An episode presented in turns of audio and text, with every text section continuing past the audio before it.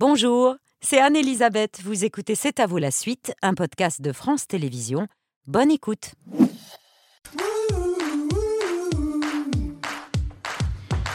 C'est à vous en direct jusqu'à 21h, le plateau qui n'est pas infesté de punaises de lit, mais de punaises tout court. Il s'appelle Mohamed, Pierre et Patrick. Et ils se réjouissent à l'avance de dire du mal de mon point cuisson de 20h, alors que Clermont Vergin, notre chef de la semaine, est au contraire toute bienveillance avec moi. Vous allez m'aider à faire des ravioles de langoustine. Bon, j'ai pas grand chose à faire, j'ai juste à les décercler. Exactement, vous avez juste à appuyer bien autour. Hop intensément. Marche pas, ça N'hésitez pas à tourner un petit peu. Voilà. Il faut Et là- circuler. et là, ça Ah, j'ai décerclé. Exactement. Et voilà. Magnifique. Et dedans, il y a de la langoustine. On va accompagner ça de poireaux fumés qui fument là-dedans. Exactement. Et de la sauge et de sauge et bisque. Sauge, exactement. En fait, bisque, euh, bisque euh, je récupère les carcasses des langoustines, j'en fais une bisque. Les langoustines vont avec la farce euh, de poireaux fumés. Ça rappelle un petit peu le barbecue en été. Et euh, et il n'y a plus là. Merci, cher Clément. Et on ne nourrit pas trop les punaises de plateau parce que ça se reproduit à la vitesse de l'éclair. C'est un géant du cinéma britannique qui a toujours le point levé. Dans ses films, comme à Cannes en mai dernier, où il était en lice pour une troisième palme d'or avec The Old Oak, le vieux chêne en français, le seul pub d'une petite ville minière sinistrée du nord de l'Angleterre, où va naître une amitié entre Yara, une jeune réfugiée syrienne, et le patron du pub, Tommy Joe Ballantyne, qui veut encore croire aux vieux rêves de fraternité et de résistance collective. For you. All right, lads. How come they're getting all that stuff? I've lost everything. I've left a war zone. He's taking your photo there. You better delete that photo. They're just kids, man. Let them get in the house and get settled, man. I can't say I'm surprised if he had the stuff that come out within the pub. We've been in this village all our lives, and we're supposed to share it with that lot We don't even know them. Thank you for your kindness when we arrived. I really appreciate it. My name is Yara, by the way. What's yours? Tommy Joe Ballantyne. Do you mind me asking? Are you all right? I wanted to show you the photographs in here. Whole way of life, just gone forever. When you eat together, you stick together. My mother always said that. Some of the locals are struggling too. Everywhere's closed. We can't even look after our own. Imagine if all the families mix and start to eat together. If you eat together, you stick together. It's like a bloody refugee camp. Then watch your mouth, Bob. It's not charity. This is solidarity. This is about we do something together. It takes strength to build something beautiful. Shukran. Do you know what shukran means? It means thank you. Shukran. Shukran. Bonsoir Ken Loach. Bonsoir. Bonsoir. On- bonsoir. On est très honoré de votre présence ce soir à l'occasion de ce film dans lequel on retrouve l'engagement politique, l'esprit de civisme et la compassion qui caractérisent toutes vos œuvres. Dans ce pub, ce vieux chêne, vous nous offrez une sacrée tournée d'humanisme et d'optimisme, pour reprendre le titre du quotidien Le Monde qui a salué votre film à Cannes, avec la rencontre de ces deux personnages qui semblent n'avoir rien en commun, sauf qu'ils viennent tous les deux d'un passé en ruine. Yara a dû quitter son pays, laisser ses souvenirs, sa langue et son père dont il ignore s'il est vivant. Tommy Joe, lui, a vécu le désastre de la fermeture des mines. Sa femme l'a quitté, son fils ne lui parle plus. Deux êtres euh, vaincus qui vont être solidaires et qui vont faire euh, renaître l'espoir.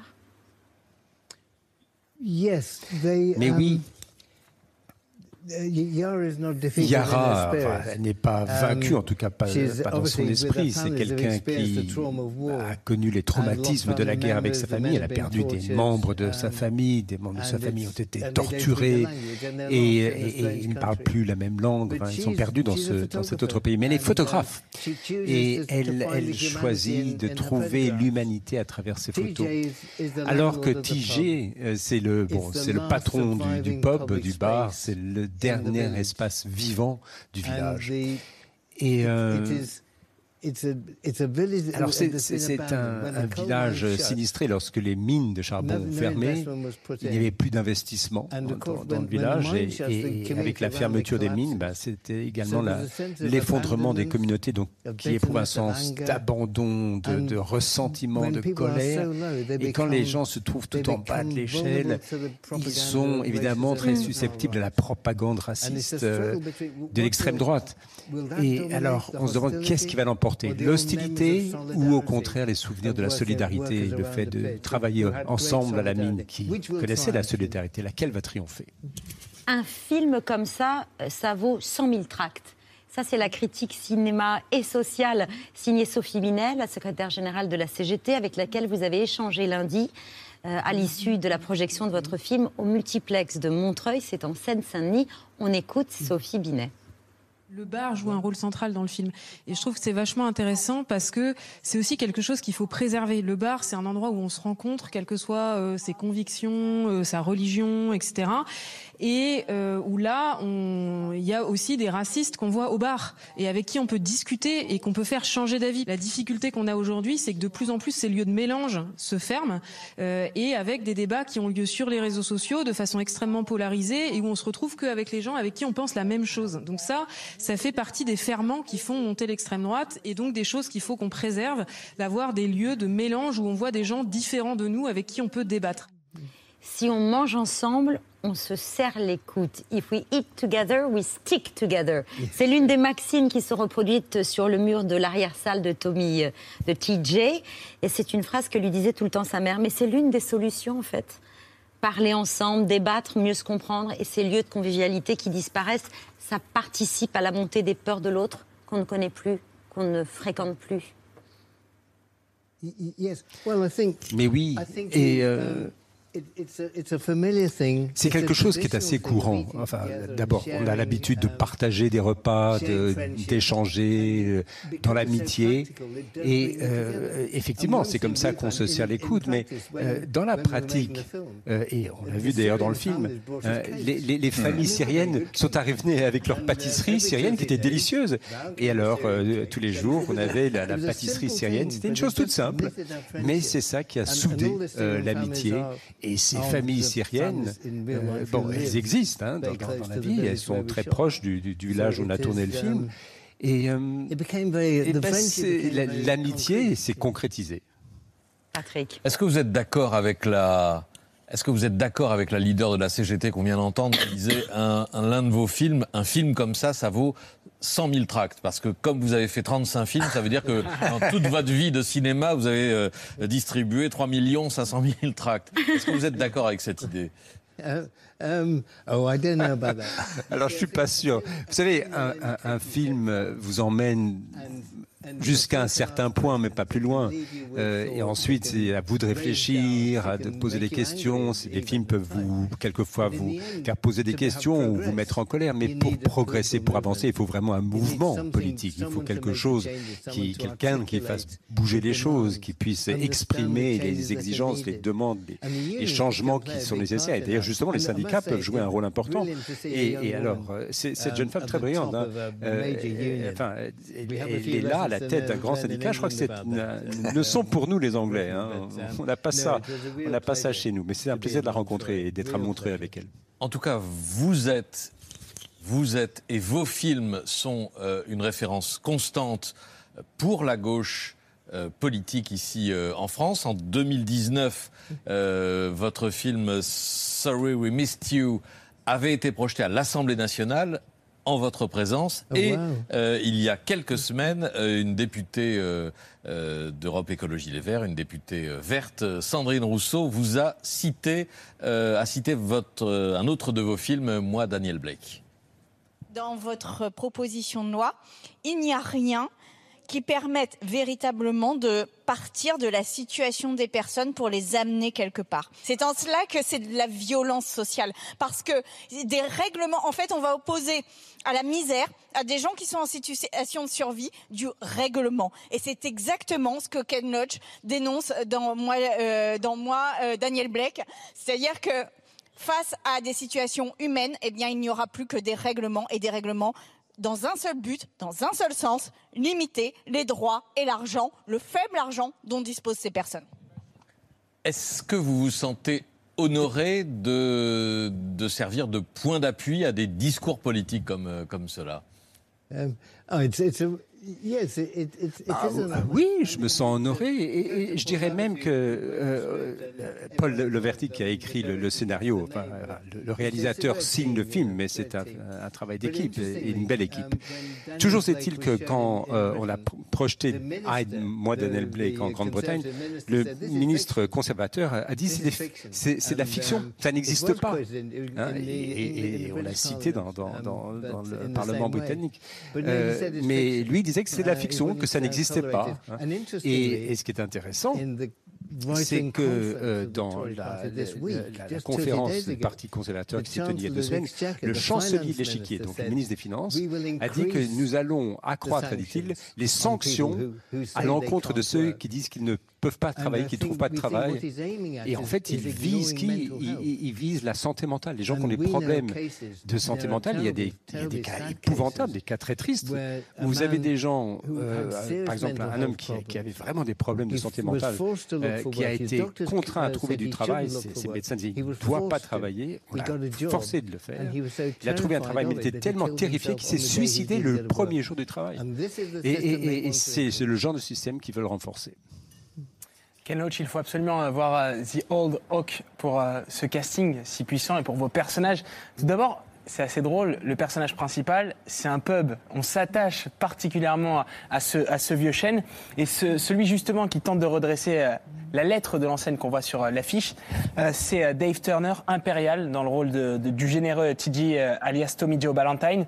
Et ce qui fonctionne magistralement bien, c'est le duo qu'il forme avec Yara, qui, est si touchante, si éblouissante.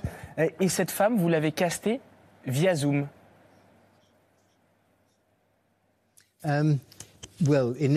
Alors, we ce qui s'est passé, c'est qu'au départ, on a casté une trentaine d'actrices. euh, certaines venaient de, de- de Syrie. On avait été conseillé par de deux réalisatrices euh, qui, euh, qui, qui venaient de Palestine elles-mêmes et, et qui les connaissaient. Et donc, on, a. Alors, c'est difficile de faire un casting sur Zoom. mais Enfin, il y en a trois qui sont venus en Angleterre et qui sont venus sur place. Ils ont rencontré les familles syriennes sur place et euh, ils ont un peu travaillé euh, avec euh, bah, l'équipe locale. hein.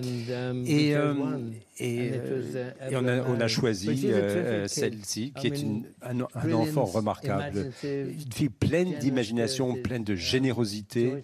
Euh, vraiment un plaisir de travailler avec elle. Chacun des articles, chacune des critiques, chacun des articles publiés dans la presse française pour évoquer The Old Oak se termine quasiment par la même interrogation, la même inquiétude. Est-ce vraiment le dernier film de Ken Loach? Est-ce que vous pouvez répondre à cette question?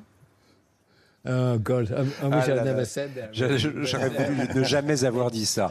Euh, Well, it's- it's- écoutez, c'est quand même euh, quelque chose de se lancer dans un projet comme ça. On arrive à un stade, vous savez, où euh, on doit se dire, écoutez, je ne sais pas si je vais survivre à la prochaine saison. Et c'est un petit peu la situation dans laquelle je me trouve. C'est quand même un privilège extraordinaire. Pierre le sait très bien, c'est un privilège extraordinaire de pouvoir faire un film. Euh, pourquoi Parce qu'on travaille avec des gens formidables, on a accès à la vie des gens, euh, ils vous font confiance. Et, et- et on travaille dans. bah, le- le- c'est l'art le, le- le plus merveilleux, puisqu'il y a tout. Il y a le drame, la musique, la comédie, il y a, il y a tout dans le cinéma. Et, euh, mais il faut être réaliste. Je ne sais pas si je vais pouvoir euh, faire un nouveau tour de piste. J'aimerais, j'aimerais. Enfin, si- si- au bout d'un moment, on- on n'y arrive plus. Il faut aller voir The Old Oak. The Old Oak, ça sort le 25 octobre en France. Et je rappelle que le portrait que vous consacre le réalisateur Pierre Chassagneux, Ken Loach, Le vent de la révolte, est toujours disponible sur la plateforme euh, France.tv en replay.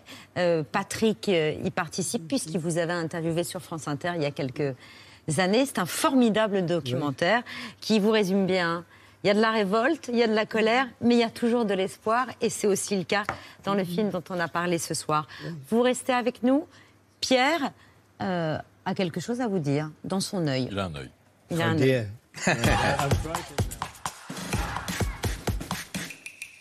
Non, cher Ken Loach, je commence avec une photo qui pourrait être tirée de l'un de vos films s'ils étaient en noir et blanc. Cette photo d'un Irlandais SDF dans un quartier pauvre de Londres en 69, c'est l'un des grands clichés de votre compatriote Don McCullin, un des plus grands photographes britanniques ever et l'un des tout grands photographes de guerre. Je sais que vous l'aimez et que vous avez vu plusieurs de ses, de ses expositions. Un livre est sorti aujourd'hui en France, Don McCullin, Le monde dans le viseur, qui reprend une série d'été consacrée aux photographes en 2018 par le journal Le Monde, illustrée de grandes photos et commentée par nos confrères euh, Michel Guérin et Alain Frachon, avec notamment cette photo d'un marine lors de l'offensive du Tet en 68 au Vietnam. Regardez cette image. Ils sont 120 au début de deux semaines de combat. 34 vont survivre. Il est resté avec eux. Souvent, les autres journalistes venaient en hélicoptère et repartaient. Lui, il est resté avec eux, il a participé à ces combats et il a cru devenir fou. Il a dit, je n'étais plus photographe, je n'étais pas journaliste. Et il fait ses photos. Et puis il rentre dans une base américaine, il raconte qu'il jette ses vêtements et qu'il va sous la douche et il pleure. Beaucoup pour le Sunday Times. McCullin, votre compatriote, a fait la guerre des six jours, le Vietnam et le Cambodge où il a été sérieusement blessé, le Congo, l'Irlande du Nord, le Liban, la guerre au plus près, la guerre dans sa cruauté de chaque instant, les morts, les blessés détruits et la peur. Ça, c'était mon baptême du feu. Mon premier séjour dans ce village turc de Chypre en 1964. Beaucoup de personnes que j'ai photographiées, y compris des hommes qui allaient être exécutés, lèvent les yeux vers le ciel. C'est comme dans les peintures du Caravage ou de Michel-Ange. Les gens regardent en l'air parce qu'ils pensent que Dieu est là, qu'il va les sauver à la dernière minute. Il n'est pas là. Don McCullin a toujours demandé leur autorisation aux vivants, quelle que soit leur situation, y compris à cette femme et son bébé. Terrible photo prise au Biafra aujourd'hui, partie du Nigeria. Imaginez ce qu'elle vivait, elle avait 25 ans au moment de la photo. C'est cette précision et cette retenue pourtant, sans rien céder, qui a fait dire au Français Henri Cartier-Bresson que McCullin était le Goya des guerres modernes, et à Frachon et Guérin que c'est un photographe écrivain. La force de McCullin, c'est dans le désordre, dans le chaos, dans la panique, la peur de la guerre, dans la désorganisation totale qu'est le combat. Il sait qu'il va garder son calme, mais ne pas contrôler ses émotions. S'il a peur, vous aurez peur en regardant la photo. S'il est ému, vous avez l'émotion qui vous prend à, à la gorge en regardant la photo. McCullin, qui a 85 ans aujourd'hui, vous êtes contemporain, et, et que son père mineur de fond a laissé orphelin à 15 ans, McCullin ne dit pas autre chose. Je ne peux qu'interpréter ce que je ressens quand je les vois. Si je ne pouvais pas faire cela, mes images n'auraient aucun sens pour vous. Je veux qu'elles vous fassent mal autant qu'à moi. Sinon, qu'est-ce que je ferais là? Quel serait le sens d'être juste un voyeur, contemplant la tragédie des autres? Pourquoi? Je dois faire ces photos, vous les ramener, pour que vous sachiez tout ce qui ne va pas dans ce monde. Don McCullin sera la semaine prochaine le président à Bayeux du Festival des correspondants de guerre qui fête ses 30 ans. Le livre dont je vous parle ce soir est sorti aux éditions Équateur, en collaboration évidemment avec le journal Le Monde, et je suis heureux de vous l'offrir, Ken Loach. Ah, C'est pour vous. well, that's um, Wow. Mais c'est très gentil à vous. Je vous remercie beaucoup. C'est très. He's, uh, Euh, Don McCullen, vous savez, c'est un photographe extraordinaire, mais un homme très courageux en même temps. Il faut quand même un courage, un courage colossal pour un correspondant de, guerre de se mettre comme ça sur, la ligne de front à la guerre et on, pense à ce qui se passe et on ne pense pas à se protéger soi-même. Un homme très courageux. Et ce qu'il dit est très juste. ces photos disent voilà ce qui se passe. Et il faut regarder ce qui se passe en face.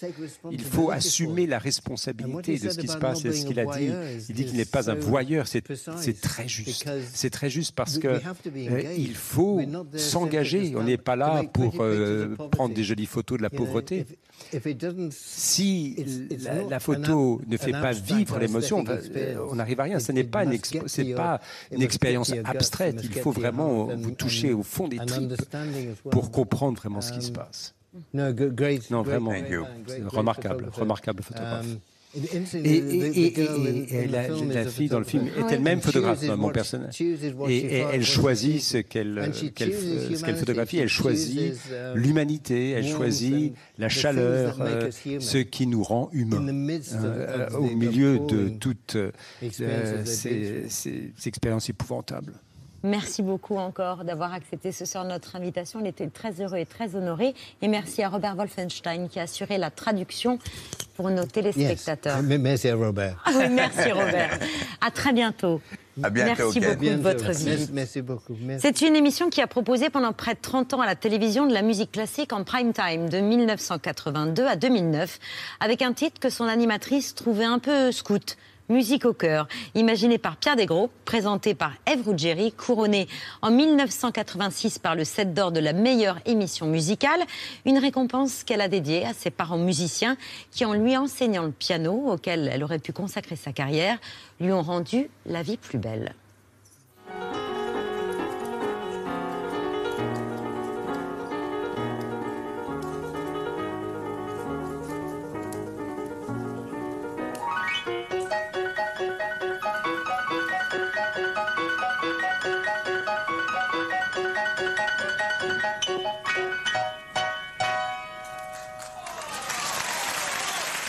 S'appelle jouer à se faire très très peur après très très longtemps. Ève Ruggieri aurait pu embrasser une carrière de pianiste internationale, mais son caractère en a décidé autrement. C'est ce qu'elle raconte dans son autobiographie. Elle est notre invitée ce soir et aux côtés de Bertrand. Euh, quelle carrière auriez-vous pu embrasser, euh, Bertrand? Celle, de, musicien Babette, car je sais jouer du mélodica et je peux même faire le, le thème qui accompagne l'arrivée des invités habituellement. Je vous invite à me suivre. F, 3, 4, musique. Super, les gars. Génial, un succès comme tous les soirs. Venez. C'est très joli. Inattendu. Et complètement bidon. Bonsoir, chère Ève. On Ça me fait plaisir Ben, ça nous voir. fait plaisir. Bonsoir. Je n'en reviens pas. C'est la première fois qu'on a le plaisir de vous recevoir sur le plateau Mais de oui. C'est à vous. Et je pense bien m'incruster d'ailleurs. Et c'est la première fois que vous racontez euh, votre parcours dans cet ouvrage autobiographique au titre euh, plein d'humour, au cas où je mourrais? Oui, c'est pas de moi en fait. C'était une jeune aristocrate qui tenait son journal au XVIIIe siècle, qui avait 20 ans ou quelque chose comme ça, et qui euh, l'avait intitulé Au cas où je mourrais. J'ai trouvé que c'était tellement optimiste, je me suis dit c'est tout à fait pour moi. ça. Oui, ça laisse Voilà. ouverte la possibilité Oui. que ça n'arrive pas. Que ça n'arrive pas. On vous a vu la jouer mm, pendant cette soirée euh, des Sept d'Or de façon remarquable. Vous avez choisi de ne pas euh, prolonger dans le piano, mais pourtant toute votre vie, vous avez été hanté par la peur euh, d'être passé à côté d'une carrière. Oui, parce que j'étais, j'étais assez douée pour dire, pour dire la vérité, parce que les parents musiciens, c'est terrible. Ils vous disent jamais que c'est bien. Même quand c'est bien, il y a toujours mais ton quatrième doigt, main gauche, euh, voilà, qui vous casse net le plaisir. Donc, euh, j'avais passé, je dirais, j'ai commencé le piano, j'avais 4 ans, 5 ans. Donc, je l'ai arrêté à 20 ans. Enfin, j'ai arrêté Après un premier prix de voilà, conservatoire. Après le, le- le prix au conservatoire. Et c'est vrai que toute ma vie, je me suis dit, euh, peut-être j'aurais dû. Mm. Euh, voilà. En même temps, c'est quand on rencontre tout ce qu'il y a de mieux dans ce domaine-là, euh, on est presque rassuré en se disant heureusement je ne me suis pas lancée là-dedans. Et j'aime la façon dont vous vous racontez que si vous avez euh, renoncé aussi, c'est d'abord parce que dans les années 50, vous aviez affaire à des professeurs persuadés qu'il fallait être Oui, autoritaire. oui. Il y avait des crises de colère, des partitions jetées à terre. Elle s'est même crevé un œil, euh, une de vos professeurs, justement, dans un de ces accès de violence. Et aussi parce que vous étiez désespéré d'avoir des doigts trop courts pour jouer les Alors, grands compositeurs russes que vous adorez. Pas assez d'écart. Mais alors- Euh, et oui. donc Ah. j'étais, bon, euh, Vous me direz, Mozart, euh, c'est pas n'importe qui non plus. Mais j'avais envie de jouer les grands compositeurs russes et je savais que je ne le pourrais pas. Et, et donc voilà, je voulais pas être professeur, écouter euh, les, les élèves annonnés, la sonate au clair de lune. Vous n'auriez pas eu la patience Non. Alors, vous vous êtes lancé dans des études de dentiste. Ça aussi, j'ai découvert ça. Donc, on aurait pu aller se faire soigner des caries chez le docteur Ruggieri. Finalement, vous passez un concours pour intégrer euh, l'ORTF. D'abord assistante de Jacques Chancel, puis à la tête d'Ève Raconte, où vos talents de conteuse et votre voix, qui vous identifie plus sûrement que votre passeport, font merveille un talent de conteuse, un bagou qui vous font retourner n'importe quelle situation. J'aime par exemple vous, vous raconter que vous êtes dans une conférence devant des jeunes élèves qui étaient persuadés de rencontrer Evangeli, qui Oui. se trouve face à Eve Ruggieri, mais finalement, vous faites ça le comble. Vous arrivez à les Ah oui, faire trois s'intéresser à en trois Mozart. fois. La première fois, moyen, accueil moyen. La deuxième fois, c'était un peu mieux. Et la troisième fois, ils m'ont fait cette chose qui m'a mis les larmes aux yeux. Je pleure tout le temps, vous savez. Je vous le dis tout de suite au cas où vous avez des Kleenex, je n'en vois pas. Mais euh, ils m'avaient préparé un petit concert avec leurs instruments à eux. Donc quand je suis rentrée, ils avaient répété. Alors il y avait un truc de percussion, il y avait une guitare électrique, il y avait et c'était le surveillant général n'était pas du tout au courant, donc il était très inquiet. Quand il y a eu le mot surprise, il n'osait presque pas me faire entrer. Il m'a dit, vous savez, ils sont parfois inattendus. Je sentais bien qu'il y avait là-dessous une menace, et ça m'avait beaucoup émue. Parce que vous les aviez embarqués dans un univers qui leur était un peu Oui, étranger jusqu'à oui. votre rencontre. Je racontais le, je crois que je racontais un peu Mozart et je voyais qu'il n'écoutait pas du tout. Donc je suis passée à la guillotine directement, euh, la Révolution. Alors là, plus je faisais couler le sang, plus ils étaient passionnés. Donc je me suis dit, il faut savoir s'adapter à son public. Avant Musique au cœur et au milieu de vos années France Inter, il y a eu vos débuts à la télévision que vous racontez, que vous décrivez comme catastrophiques. Alors, on- on a retrouvé les archives, on, on est allé Ah voir oui, quand même. hein. C'est le remplacement de Michel Drucker Voilà. à- à- au rendez-vous du dimanche. Voilà. Et, et donc, avec une première émission où vous êtes parachuté euh, euh, à Deauville, au festival du film américain, aux côtés de, de grandes stars, dont euh, Clint Eastwood, Voilà. qu'on va, voir. Et bon, alors, je- les téléspectateurs jugeront si c'est catastrophique, mais en tout cas, vous semblez Pour un, moi, c'était un petit peu perdu. C'était épouvantable. On va regarder. Voilà, eh bien, inutile de vous le dire, je suis très heureuse de vous retrouver à Deauville dans le cadre du sixième festival du cinéma américain. Vous avez bien sûr reconnu les Village People qui commençaient avec beaucoup d'enthousiasme ce premier rendez-vous. Mais je voudrais tout de suite vous présenter mes invités qui représentent bien entendu tout le cinéma américain. À ma gauche, comme on dit dans les matchs de boxe, eh bien, j'ai Clint Eastwood. How do you do? Fine. Voilà, Clint Eastwood, très gentil. Vous vous lancez ensuite dans une anecdote interminable sur Elia Kazan et un Oui, pseudonyme, on oui, comprend oui. rien. Enfin, ça, ça, ça dure des Mais moi-même, je ne me, me comprenais pas. Ah oui. Et le lendemain, on peut lire, euh, bah, c'est dans le matin de Paris, Jean-Dominique Bobby, elle avait l'air de la petite cousine de province qui vient de s'asseoir sur le Saint-Honoré du dimanche. Et j'avais adoré ça, parce que j'adorais Jean Do, Qui était vraiment un ami qui malheureusement euh, a eu la fin cloncée, tragique. Et c'était le plus gentil, parce que c'était à la fois on sentait qu'il voulait pas me faire de peine. La petite cousine de province qui s'assoit sur le Saint-Honoré du dimanche. c'était tellement ça en plus. Ouais. J'étais tellement empesée, je ne savais plus où j'étais. Il y avait la voix du réalisateur qui me disait Tu t'es trompé de plateau. Alors ça résonnait sur Ça, les gens qui écoutaient ça me regardaient avec commisération en se disant la pauvre, va-t-elle arriver au bout? Mais vous avez persévéré, vous avez bien fait. ah, je, je suis restée qu'un an. Parce qu'au bout d'un an, j'ai été sauvée par Pierre Desgroupes qui m'a appelée avec cette, euh, ce, ce ton qu'on lui connaît en me disant euh, Bon, voilà, euh, c'est Pierre Desgroupes à l'appareil. Euh, vous allez faire autre chose que ce que vous faites. Il faut faire quelque chose que vous savez faire. Donc, vous allez faire de la musique classique. Pour moi, vous gagnerez beaucoup moins d'argent, vous serez beaucoup moins connu, mais un jour, vous me remercierez. Et je dois dire que je n'ai jamais oublié ça. Et de temps en temps, quand je repense à toutes ces années qui ont été, sont passées tellement vite, je me dis heureusement qu'il était là. Grand patron de, de télévision en dehors de ça. Vous avez été aussi à l'origine de l'une des premières émissions dédiées aux femmes, oui. qui s'intitulait Le regard des femmes. On est en 1982. Une émission pour les femmes, sur les femmes et avec des femmes, Ruggieri. Pourquoi ce choix? Pourquoi ce choix? D'abord parce que je suis une femme, ça c'est indéniable. Et en plus parce que je crois qu'on parle bien des choses que l'on connaît bien.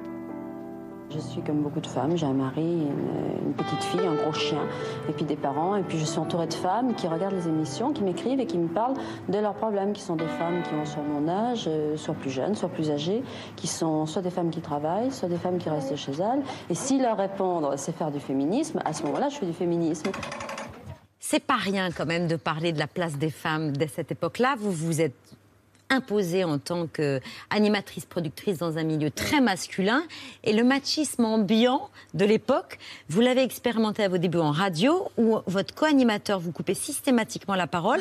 Quand bon- vous arriviez à en placer une, il vous glissait avec un petit mot marqué tais-toi ou je te fais virer? Oui.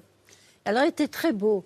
Et toutes les, les filles, de, c'était sur France Inter, étaient tombées amoureuses de lui. Il était blond, il existe toujours. hein. Il n'est plus blond, il n'est. Enfin, il est. Et donc. euh, moi, je, je m'étais dit, ça va être très agréable. C'était la première fois que je faisais une émission. Donc, je devais co- co-animer avec lui. Et chaque fois que essayé de glisser une phrase, il me passait un petit mot tais-toi. Donc, euh, moi, euh, j'arrivais, il me disait pas bonjour, il me disait va chercher mon café. Donc, j'allais chercher le café. Je trouvais que euh, l'ange euh, était plutôt un, un diable à l'intérieur. Et puis, un beau jour, il m'a passé carrément tais-toi, je te fais virer. Alors là, Rébellion. corésien, je me suis levée, j'ai traversé le couloir, je suis rentrée chez le directeur des programmes. Je lui ai dit voilà, je viens chercher une augmentation. Et il m'a dit pourquoi? Que c'est que cette histoire? Tu viens de débuter? J'ai dit oui, mais comme je me fais insulter tous les jours, pour rester, je veux bien rester si je suis augmentée.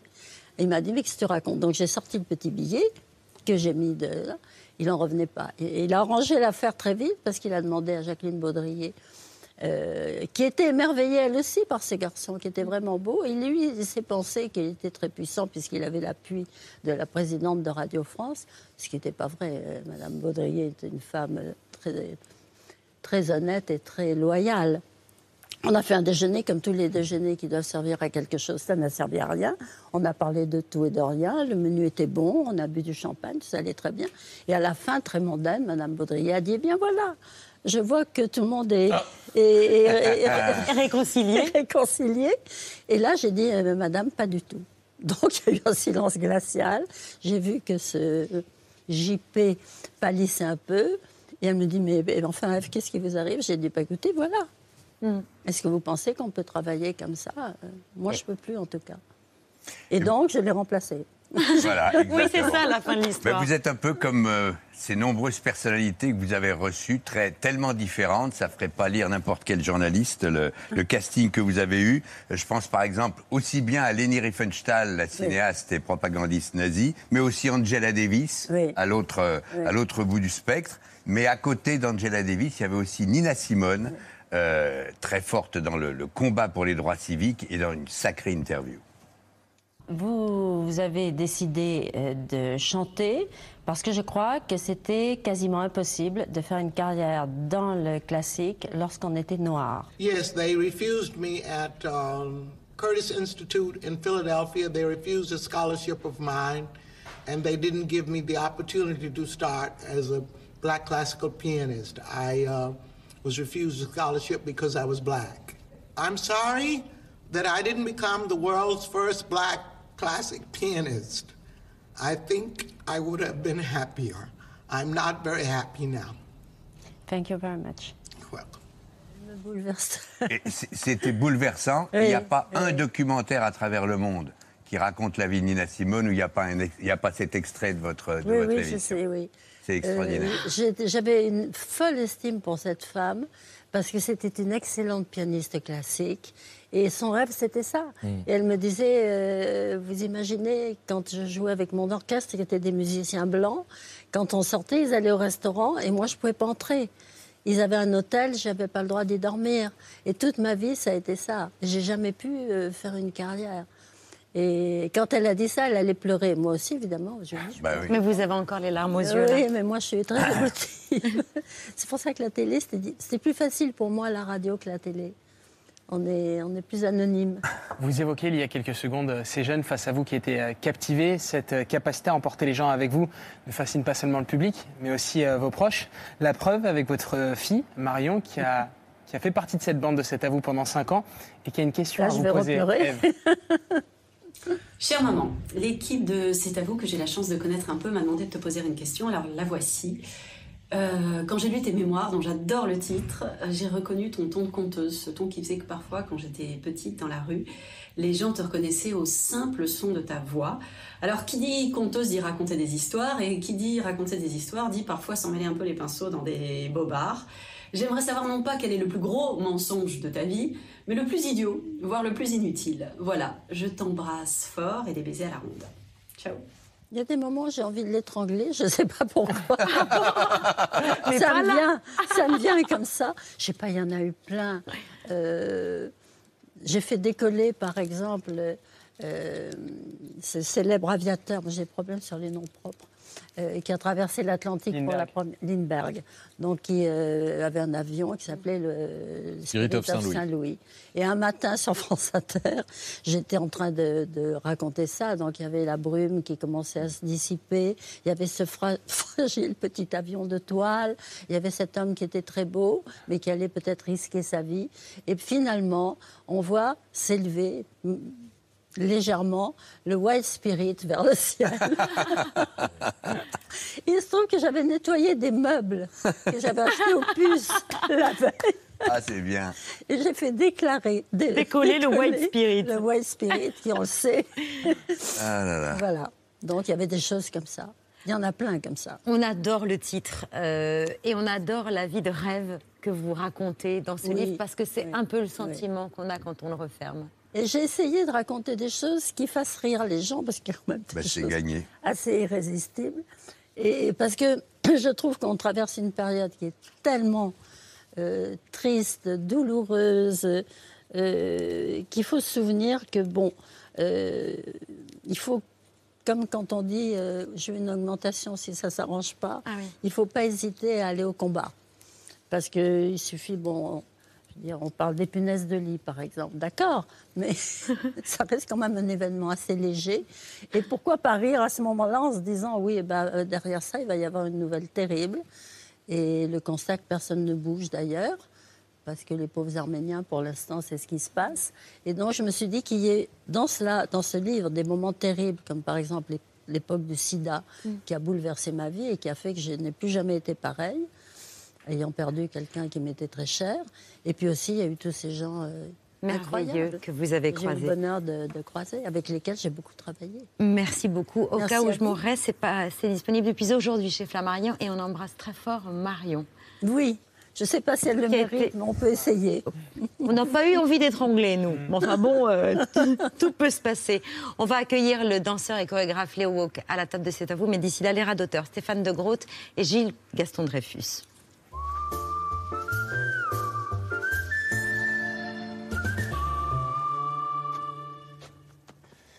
Ah. Bonjour Stéphane. Bonjour Gilles. Vous êtes dans vos pensées Pensez à la cuisine, figurez-vous. Ah oui Vous faites la cuisine, vous? Euh. Je fais la cuisine. Vous n'êtes pas obligé de dire oui. Hein, non, si- parce que je fais pas de, de grands plats. Faites quoi, par exemple? De la fondue au fromage. Non, je vous demande, je vous demandais ce que vous faisiez comme plat, pas, pas- pas ce que vous serviez comme plat. Ah ouais, je peux faire des tartes aux pommes. Vous avez un plat, ce qu'on appelle Non, un plat je- signature. Je, je mange très bio en fait. Bio, mais vous pouvez manger des pâtes bio. Vous mangez des bio, Oui, ça m'arrive de manger bio. ouais. Donc si je vous dis vous mangez bio, vous vous dites oui, de temps en temps je mange bio. C'est ce que j'ai fait. Ouais. Je peux vous le dire autrement si vous voulez. hein. Non, non, non, mais j'entends. Oui, mais vous n'écoutez pas. Mais si, mais c'était pour préciser. Vous la préparez comment, la carbonara? Je ne sais pas, parce que j'adore la manger. C'est votre femme qui prépare? Elle m'en a jamais fait. Donc c'est au restaurant que vous mangez la carbonara? Oui, au restaurant ou chez des amis. Vous ne le faites pas, mais vous, vous savez comment on, fait la, on prépare la carbonara la crème fraîche, euh, etc. Waouh, voilà, c'est ça le problème. Oui, alors. Alors je vais m'asseoir différemment pour ça. Oui. J'adore quand les gens possèdent leur sujet. C'est par amitié que je vous le dis. Ouais. Ne dites jamais que vous aimez les carbonara avec de la crème fraîche. Jamais. C'est comme si vous mettiez un glaçon dans du pétrus.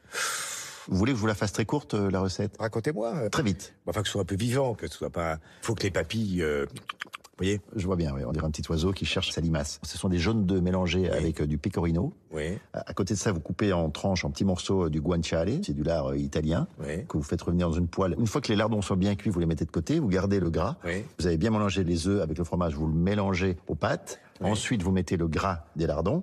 Vous gardez l'eau de cuisson, très important, parce qu'il y a de l'amidon là-dedans. C'est ça qui va faire le liant. Vous mettez ça dedans, vous liez, tout d'un coup, ça devient de la crème, comme une crème que vous ne mettez pas. La crème, elle va se créer automatiquement. Et puis là-dessus, vous mettez les lardons, et puis vous servez. C'est remarquable ce que vous venez de dire. Monsieur Gaston Dreyfus. Voilà, bon appétit. J'en ai les, les papilles qui, qui s'ouvrent. On vous a appelé, ouais. Si je vous ai ouvert quelque chose, oui, j'en suis ravi. Eve, bienvenue à la table de C'est à vous autour du plat préparé ce soir par Clément Verja, qui est le chef du restaurant Tracé dans le premier arrondissement de Paris. Ce sont des ravioles de langoustine accompagnés de sauge de bisque et de poireaux fumés. Et ravi de vous présenter le danseur et chorégraphe Léo Walk, qui avait eu la patience d'enseigner à l'équipe de C'est à vous son fameux pas de danse, qui fait entre autres que le monde Oui, se l'arrache. Merci d'être venu malgré, malgré tout, Léo. Ah, Merci de m'accueillir. Ravi de parler avec vous ce soir de votre spectacle Maison d'en face, qui a été acclamé au Théâtre du Châtelet en avril 2023, Exactement. avec lequel vous partez en tournée en France et en Belgique, mais aussi à l'occasion de À l'écoute du bleu, un livre dans lequel vous expliquez à quel point la danse vous a sauvé. Sauvé de quoi? D'une énergie euh, débordante, incontrôlable, à pas pouvoir dormir la nuit Sauver de quoi sauver, sauver tout court déjà, de, plein de choses, du fait que dans mes premiers pas, euh, bah, tu commences par l'école. L'école, on te déscolarise parce que tu peux, t'as pas l'e- l'esprit pour ça. Et puis la danse m'a fait, euh, fait euh, créer énormément de choses et de rencontres, m'a fait voyager, m'a fait me connaître un peu plus. Et, et aujourd'hui, j'ai créé ma compagnie, j'ai fait plein de choses grâce à ça. Quoi. Cette énergie incontrôlable, c'est devenu votre super pouvoir. D'ailleurs, vous avez complètement euh, réattribué euh, la signification des lettres T, D, A, H, qui veulent, qui veulent dire trouble de Déficit, de l'attention, avec hyperactivité. voilà, vous vous en avez fait la- le terrible désir angoissé d'harmonie.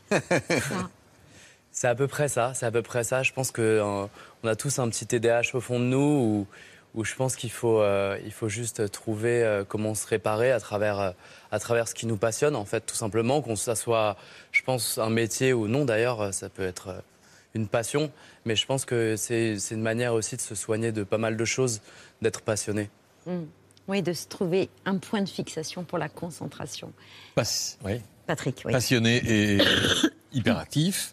Euh, et c'est comme ça que vous êtes passé enfant de, euh, ou peut-être simultanément d'ailleurs, de la flûte traversière euh, à la photographie argentique, euh, et puis pour le, ensuite passion pour le design, euh, l'architecture, la mode. À 15 ans, vous quittez l'école. À 19 ans, vous devenez danseur de Christine and the Queens vidéo.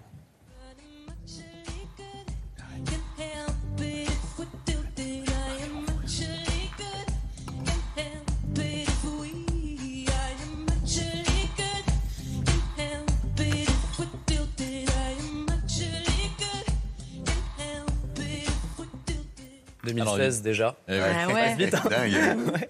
Alors c'est très beau et très réussi, mais vous dites que de ces tournées avec euh, Christine and the Queens, vous gardez le souvenir terrible de, de devoir porter, de devoir danser avec des, des Doc Martens.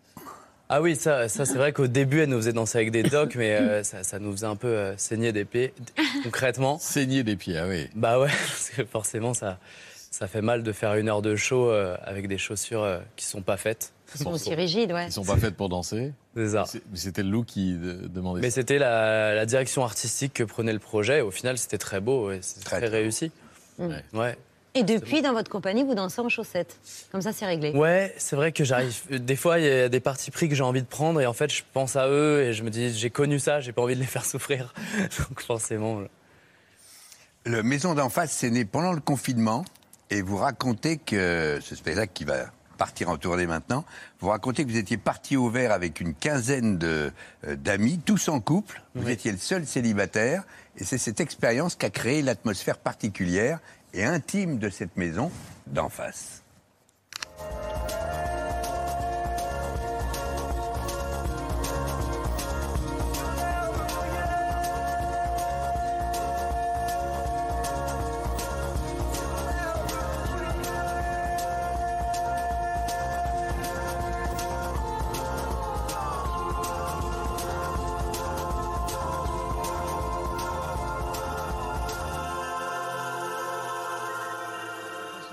Dans le spectacle, vous évoquez même vos, vos insomnies, vous en souffrez un peu, euh, mais vous dansez à chaque fois que vous avez une insomnie? Bon, on va dire que la plupart des tableaux ont été créés euh, de par ces, ces insomnies-là. Euh, je pense que c'est dans tous ces moments de, de, de tourment que justement je- j'arrive à, à projeter dans ma danse et qu'il y a une espèce de truc où je, qui me paraît évident parce qu'il y, a une- il y a une souffrance et quand la musique me traverse, il y a un truc qui se projette et qui me paraît assez indispensable de projeter pour moi et pour mes danseurs.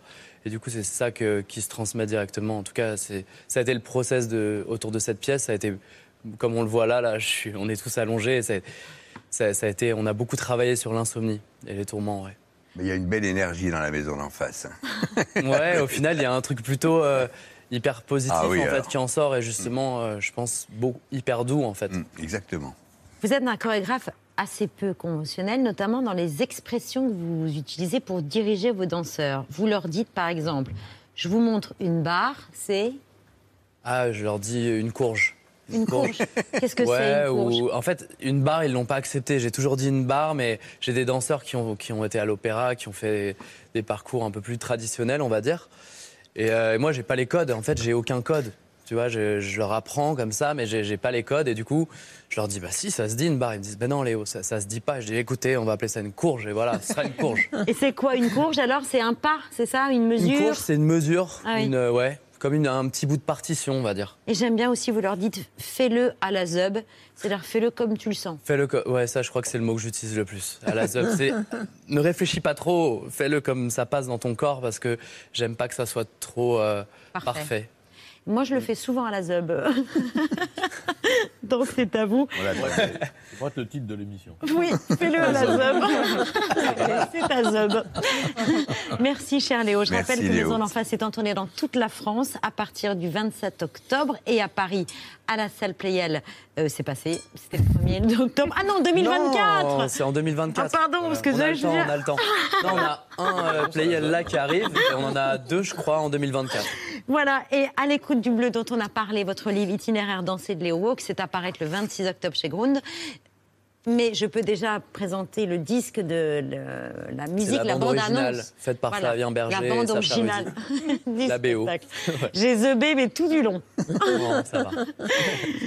Merci, cher Léo. Merci, Merci. de votre indulgence. Euh, Fais-le à la ZAB, euh, Augustin Trapenard, pour nous annoncer euh, le sommaire de la grande librairie ce soir en direct sur France 5, juste après, c'est à vous. Salut Anne-Elisabeth, j'espère que tout va bien. On fait une émission intéressante sur la question peut-on refaire l'histoire en fait? Alors, Ken Follett, le grand romancier historique, sera avec nous. C'est une exclusivité pour la Grande Librairie. Le prix Nobel de littérature Patrick Modiano, qu'on est allé voir à l'Opéra de Paris, mais aussi deux romans dont tout le monde parle, celui de Julie Héraclès et celui de Cécile Desprairies. Et puis un historien, Patrick Boucheron, c'est dans la Grande Librairie. A-t-on le droit de refaire l'histoire? C'est à 21h. Regardez.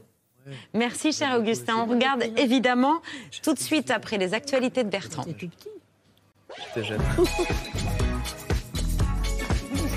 Salut, salut. Bonsoir, Salut, bonsoir. Bertrand. Bonsoir, nous sommes le 4 octobre. Voici ce que vous ne verrez pas dans l'ABC ce soir, la petite fringale de Marie-Sophie Lacaro. Aujourd'hui, j'ai envie de dire, mangeons des knacks. Eh ben allez, les adultes United qui reprennent Michel Sardou.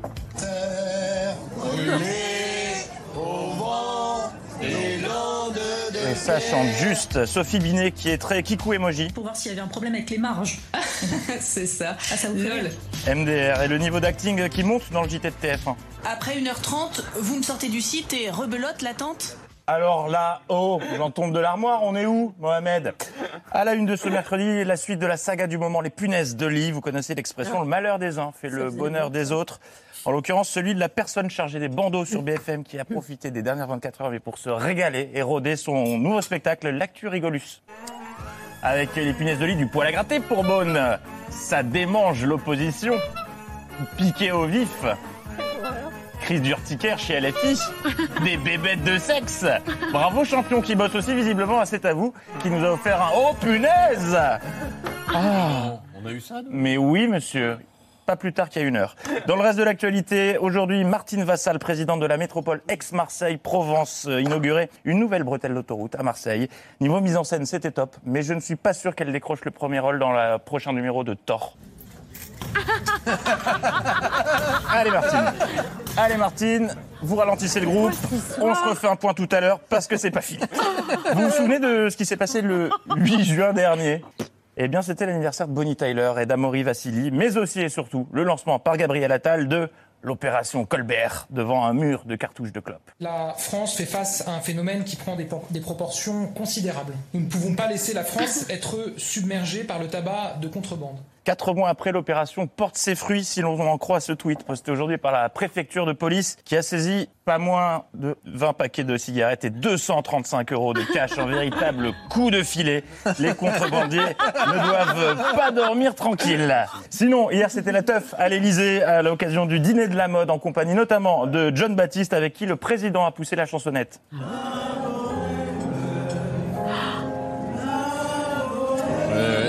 Et visiblement, la nuit a été courte pour le président.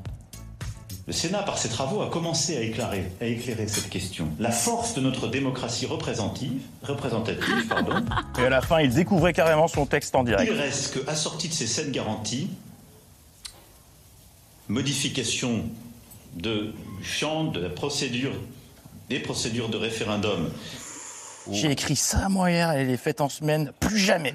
Et ce n'est qu'une simple déduction, mais je pense qu'Olivier Véran était également euh, de la bamboche. Hier, euh, le pré- euh, mar- lundi, pardon, mon espace santé considère évidemment, euh, la- enfin, par ailleurs, également penser la prise en charge des dégâts, euh, ces nouvelles brigades, brigades de gendarmerie. On est en démocratie relative et pas absolue. Euh, en majorité euh, euh, relative et pas absolue. Allez, un citrate et je vais euh, me coucher. Euh, parmi les journalistes présents lors de cette conférence, de ce compte-rendu de Conseil des ministres, euh, ce journaliste qu'on avait déjà vu en mars dernier, ça fait sur le CNN. qui avait permis de faire rayonner la France à l'international. J'ai une question sur les poubelles qui se trouvent pas, pas- partout dans les rues de Paris. Et oui, puisque ça, à l'époque, c'était la grève des éboueurs. Et devinez qui était de retour aujourd'hui? Ah oui, pour les, pour les Bonjour, punaises. journaliste, ça fait le CNN. Et on a encore brillé l'international. On voulait savoir si le gouvernement est au courant, a, a une idée sur l'ampleur de l'infesta- l'in- l'in- l'infestation, parce que jusqu'à maintenant, euh, sur les punaises de lit. Voilà, allez, les poubelles et les punaises de lit. Il vient une fois tous les sept mois pour dire à tous les États-Unis qu'on est des gros nuls et il s'en va. On le revoit dans sept mois. Sympa. Euh, vous en parliez en début d'émission, la disparition de Jean-Pierre Elkabach, énormément d'hommages depuis euh, hier soir. Ce matin, c'était au tour de Pascal Pro de lui rendre hommage, mais pas le pro-journaliste, le pro-psychanalyste. C'est toujours intéressant de voir la place du père dans les réussites exceptionnelles. Et quand vous voyez la place du père chez Nicolas Sarkozy, chez Bernard Tapie, chez euh, Jean-Pierre Elkabbach, chez euh, Jean-Claude Darmon, des gens qui ont eu des destins absolument incroyables, vous sou- souvent vous remarquez que le père est assez peu présent. La psychologue que vous êtes, euh, on aura peut-être une conclusion, mais je m'aperçois comme si le père empêchait parfois. Non, pas du tout. C'est pas ça. Non, pas du tout. C'est pas ça. Mais bien tenté, Sigmund euh, Pro. Mohamed, en bref, euh, vous êtes l'un des plus grands journalistes spécialisés du football, et pourtant, j'ai pas le souvenir d'avoir euh, entendu, vu dans cet avou une story consacrée à cette étrange affaire. Zinedine Zidane a plaidé sa cause et a demandé à ce qu'on le laisse sortir de, de prison, lui qui est en détention provisoire à Toulouse depuis le mois de janvier. Délinquant bien connu euh, des forces de l'ordre, c'est à Narbonne qu'il a été arrêté à l'automne 2022 et les reproches de la justice sont nombreux, trafic de drogue, extorsion, blanchiment. C'était un homonyme.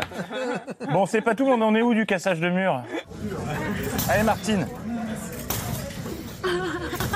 Oh là là, heureusement qu'elle n'était pas à Berlin en 89. Euh, puis aujourd'hui, bonne nouvelle, c'était jour de Conseil de Paris et la réalisation du Conseil de Paris est un peu particulière parce qu'on a parfois l'impression que les conseillers s'engueulent avec eux-mêmes. C'était le cas d'Emmanuel Grégoire et c'est sans trucage. Si vous travaillez un peu, il y a un compte administratif qui est certifié par euh, un commissaire au compte indépendant. C'est pas en réalité les finances de la ville ou les finances des collectivités territoriales. C'est dans la même séquence, on dirait qu'ils s'engueulent et je ne peux pas me laisser dire ça. Bon. Euh, C'était une séance pleine de révélations. Madame Hidalgo est maire de Paris, au cas où vous ne le sauriez pas. Anne Hidalgo sait qui est Anne Hidalgo, ce qui est une bonne nouvelle en revanche quand l'opposition lui parle du roi Midas. euh, Le roi Midas, chers collègues, il transformait tout ce qu'il touchait en or. Eh bien, vous, Madame Hidalgo, vous êtes l'exact contraire. Vous êtes l'anti-Midas. Tout ce que vous touchez, y compris l'or des Parisiens, ce bijou qui est notre capitale, vous le transformez en plomb. Je n'ai plus de voiture, donc je ne sais pas du tout euh, à quelle référence de Midas vous, vous faites. euh, et c'est- ça doit être Non, non, c'est culturel, ça doit être Ah non. C'était une blague, non Non, c'est- Je vous laisse juger, vous Oui, votez sur débat. Twitter, Oh. mais à toutes fins utiles, Olivier de Carglass n'est pas un roi, c'est juste un gars qui a un jet de la résine, qui ont des impacts euh, plus gros qu'une pièce de 2 euros. Bon, on en est où de la chute du mur à Marseille? Bon, j'abandonne, allez, c'est pas grave. Elle a laissé tomber. Elle a laissé tomber. Et on referme ces actualités avec une idée cadeau pour Noël, parce qu'on est en Pentacourt, mais ça arrive demain, Noël. hein. Après le perroquet fun, découvrez vite la version Bourlin. On peut avoir du On va retour. fixer les règles d'ici la fin du mois. Maintenant, attention. On va fixer les règles d'ici la fin du mois. On continue cet effort un an de plus, on va dire comme ça. Le président de la République l'a annoncé à l'occasion de la... On est en train de négocier, c'est ce qu'on est en train de dire. J'ai pas le chiffre exact. Ah, on va continuer à faire. On va continuer à faire. Fin 24, début 25. Fin 24, début 25. 10, 20 000, on va dire. Vraiment du rodage. On n'est pas encore là. on n'en est pas encore là. Et merci le nucléaire. Et ça marche dans les deux sens. Ça va cartonner à Noël. L'info continue demain. Bonne soirée. Bravo Bertrand, merci chère Eve. Merci Barthéléo. À très bientôt, vous êtes ici chez vous, sur le plateau de C'est à vous. Tout de suite, Augustin Trapenard, la grande librairie. Et si vous voulez bien vous tourner vers Sébastien pour saluer nos téléspectateurs, merci de nous avoir suivis. On se retrouve demain, 19h en direct. Excellente soirée sur France 5. Merci d'avoir écouté ce podcast de France Télévisions. Pour ne rien rater de C'est à vous en audio, vous pouvez vous abonner à tous nos podcasts sur votre plateforme d'écoute favorite dans la rubrique C'est à vous et en vidéo, le replay bien sûr, c'est sur France.tv. À très vite.